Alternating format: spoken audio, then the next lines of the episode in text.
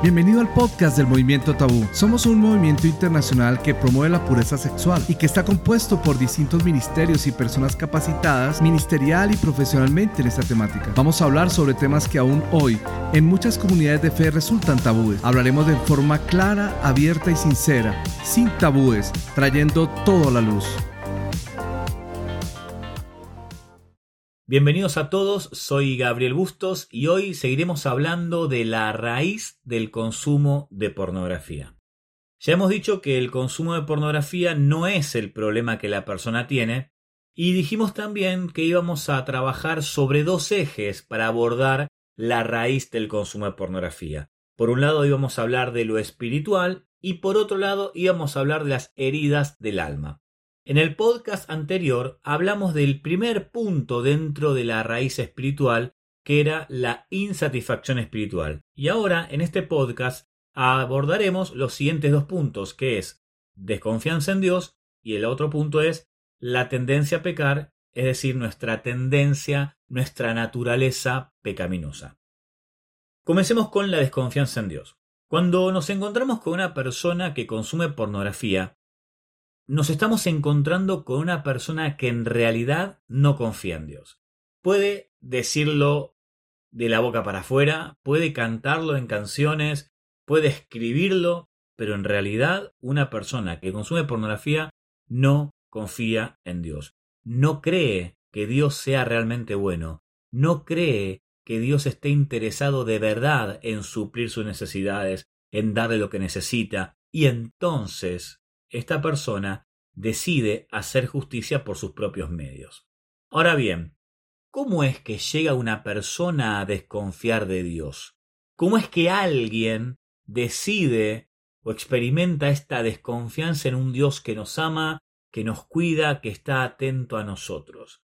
Y acá nosotros, aquellos que tenemos determinados roles que tienen que ver con el cuidado de la gente, con el pastoreo, liderazgo, aquellas personas que somos referentes, muchas veces en el afán sano y bien intencionado de que la persona se afiance en Cristo, se establezca en Él, se arraigue en el Señor, muchas veces nosotros caemos en, en un problema que me gusta llamar el lado A del Evangelio.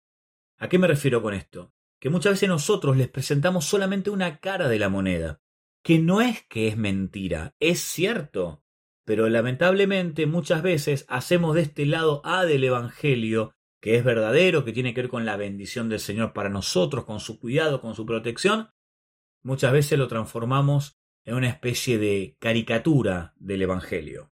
Es el Evangelio cool, el Evangelio grato, el Evangelio buena onda.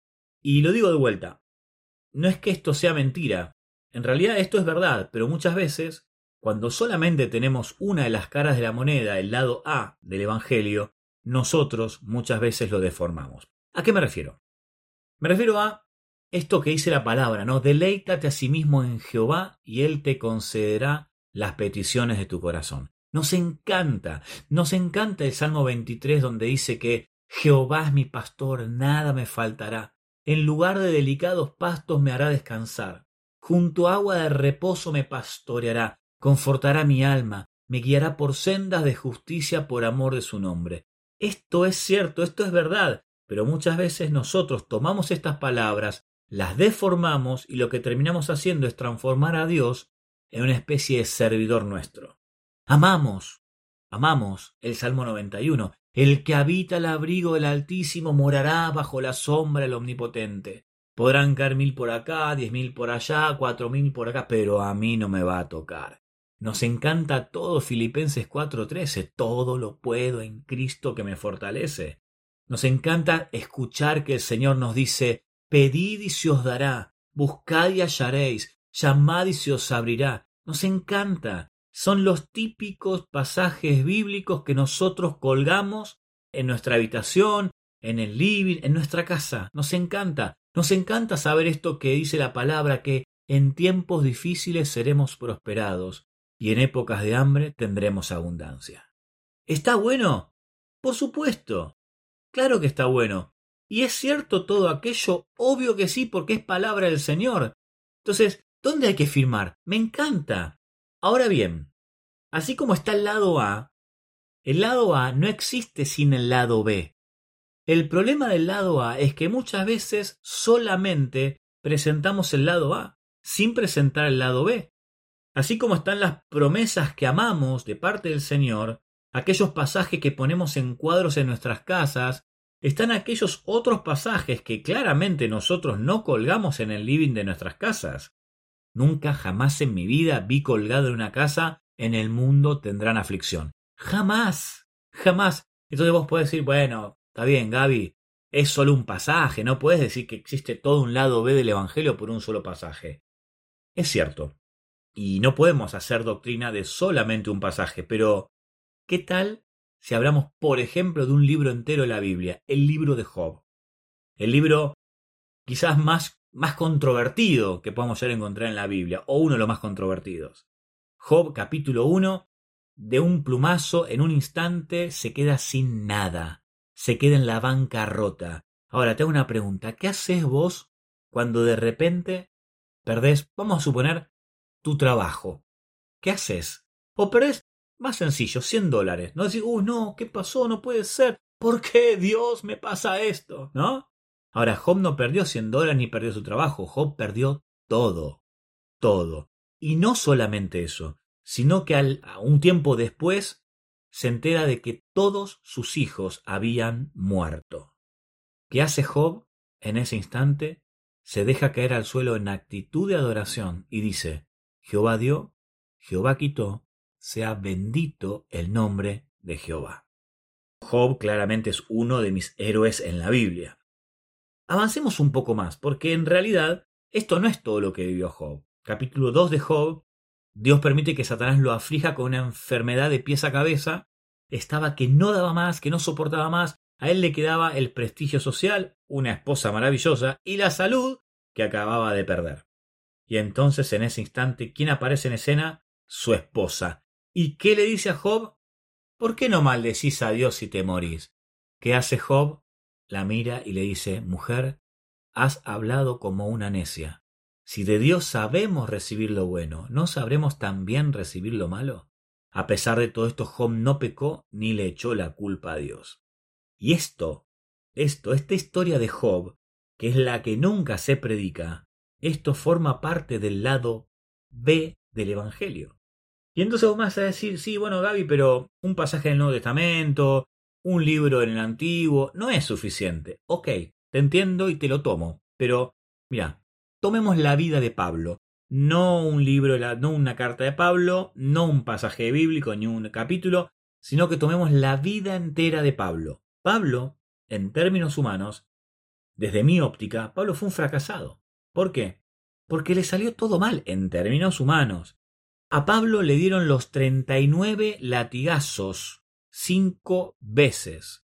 Cinco veces le dieron 39 latigazos en la espalda, 195 latigazos, que no fue un latigazo suave. Cada uno de esos latigazos te puedo asegurar que ibas a recordarlo de por vida. Pero no solamente eso. A Pablo también le dieron tres veces con vara, naufragó tres veces, a Pablo lo metieron en cárceles innumerable cantidad de veces, peligro por allá, peligro por acá, peligro a la vuelta, peligro en la esquina, peligro por todos lados, y entonces vos ponete a pensar lo siguiente. Ponete en los zapatos de Pablo por un instante. Pablo, una persona entregada al Señor, una persona jugada por Cristo. ¿Qué harías vos en lugar de Pablo? ¿Qué le dirías a Dios? Dios, yo me juego por vos, por lo menos cuidame la espalda. Y sin embargo, Pablo vivió un sufrimiento tras otro. una oportunidad a Pablo lo mataron a piedrazos, lo apedrearon. Y en un momento Pablo le dice a Dios, Dios, por favor, ¿me quitas el aguijón? ¿Y qué le dice Dios? No. Dale, Dios, porfa, quítame el aguijón. No. Oh, dale, Dios, ¿me quitas el aguijón? No. Bástate mi gracia, porque mi poder se perfecciona en la debilidad. Y esto, amados, forma parte del Evangelio. En la vida nos van a pasar cosas que nos van a doler, y tenemos que estar preparados para ello, y eso forma parte del lado B del Evangelio. Si creemos que Dios es como una especie de genio de la lámpara, estamos en problemas. No se trata de agarrar a Jesús, lo frotás y sale milagro. No es así. Él no es nuestro sirviente, Él es nuestro Señor. Él es el Señor del universo. Pareciera ser que a algunas personas se les enseñó a tener fe en su fe. ¿A qué me refiero con esto? Parece como que no tenemos fe en Dios, tenemos fe en nuestra fe. ¿A qué me refiero? Me refiero a esto. Yo creo que si creo, Dios hace todo lo que quiero. Hermano, te dice el predicador, usted crea que Dios lo va a hacer porque tu fe mueve la mano de Dios. ¿Y qué decimos nosotros? Amén, nos encanta. ¿Qué te dice el predicador? Tan solo crea y su milagro va a venir. Hermano, pelee por su bendición. Y la verdad, chicos y chicas, yo, sinceramente, no me imagino a Pablo peleando por su bendición. Me lo imagino a Pablo muriendo a cada instante. Mira lo que dice el apóstol Pablo. Pablo dice, es más, todo lo considero por pérdida, por razón del incomparable valor de conocer a Cristo Jesús mi Señor. Y escucha, eh, escucha muy bien, por Él lo he perdido todo y todo lo tengo por estiércol a fin de ganar a Cristo. En nuestra idea postmoderna de Evangelio, esto no nos entra en la cabeza, porque en nuestra idea postmoderna del Evangelio Dios está a nuestro servicio. En nuestra idea postmoderna de Evangelio, nosotros usamos a Dios para que Él cumpla todos nuestros sueños. Por eso, para salir del oscuro mundo porno, tengo que aprender a confiar en Dios más allá de la situación en la que esté. Porque así como está el lado A del Evangelio, está el lado B del Evangelio. Y en el lado B del Evangelio está implícita la idea o la posibilidad de que sufras algún accidente, de que te quedes sin empleo, de que se mueran tus seres queridos. Y la pregunta es, ¿qué vas a hacer cuando eso suceda? te vas a alejar de Dios y vas a decir, eh, Dios, ¿cómo puede ser? Yo oré como una semana para que mi abuela no se muera y se murió. Y bueno, la gente se muere. Y yo me voy a morir y vos te vas a morir. Mis papás se van a morir, tus papás se van a morir, mis hijos se van a morir, tus hijos se van a morir. Y Dios no deja de ser bueno. Confiar en Dios no tiene que ver con estar seguro de que Él va a hacer todo lo que yo quiero, sino estar plenamente convencido de que más allá de lo que pueda llegar a pasarme, Dios está al lado mío. Ahora, cuando una persona es formada solamente escuchando el lado A del Evangelio, el lado cool, grato y buena onda, el lado que a mí me encanta escuchar y que seguramente a vos también te encanta escuchar, lo que va a pasar es que si solamente tenemos esa información acerca del Evangelio, acerca del cristianismo, acerca del Señor, cuando la persona se encuentre con la realidad, y se va a encontrar con la realidad, cuando se dé cuenta de que hay veces que el Señor no responde o el Señor permite determinadas cosas, ¿qué le va a pasar a la persona? Se va a chocar con la realidad, se va a frustrar, se va a desilusionar, y entonces cuando pasa todo eso, la persona termina desconfiando de Dios. ¿Cómo puede ser que me pase esto si yo sirvo a Dios? Y esta es una frase que tiene mucho que ver con haber incorporado solamente el lado A del Evangelio. Esta frase, el cómo puede ser que me pase esto si yo sirvo a Dios, tiene mucho que ver con nuestra idea posmoderna del Evangelio. La persona termina desconfiando de Dios porque Dios no respondió a sus expectativas, porque no le hizo desaparecer el dolor, porque no le dio lo que esperaba. Entonces decide autosatisfacerse a través del porno. Una persona que consume porno no confía en Dios como más que suficiente para su vida. Y entonces decide hacer justicia por sus propios medios y decide buscar su satisfacción a través del porno.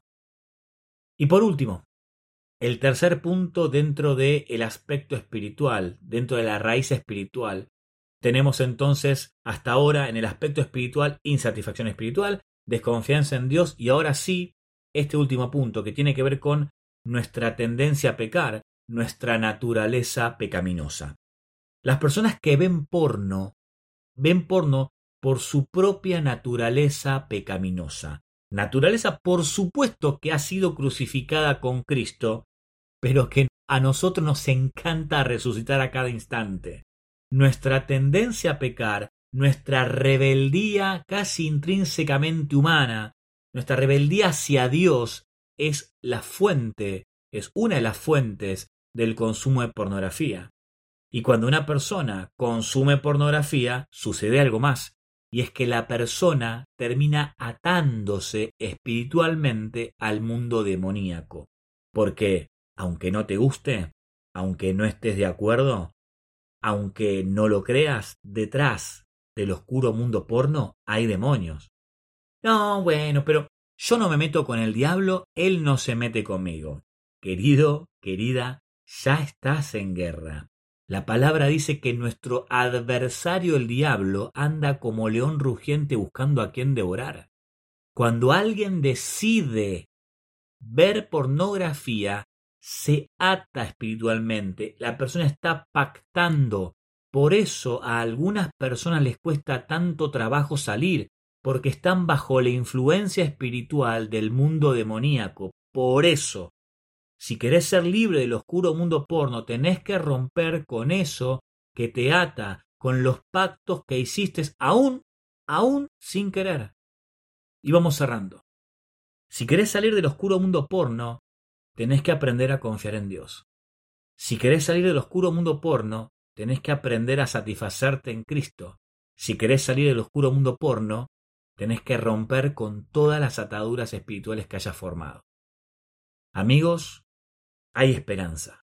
Hay muchas personas que hoy, hoy, están saliendo de la cárcel porno. Del pozo se sale y el barro se limpia. Las cosas pueden cambiar y chicos, las cosas van a cambiar. Hey, estamos súper agradecidos contigo por habernos escuchado. Te invitamos a seguirnos en nuestras redes sociales como arroba movimiento tabú. Seguiremos trayendo todo a la luz. Te esperamos en el siguiente episodio de nuestro podcast Movimiento Tabú. Hasta entonces.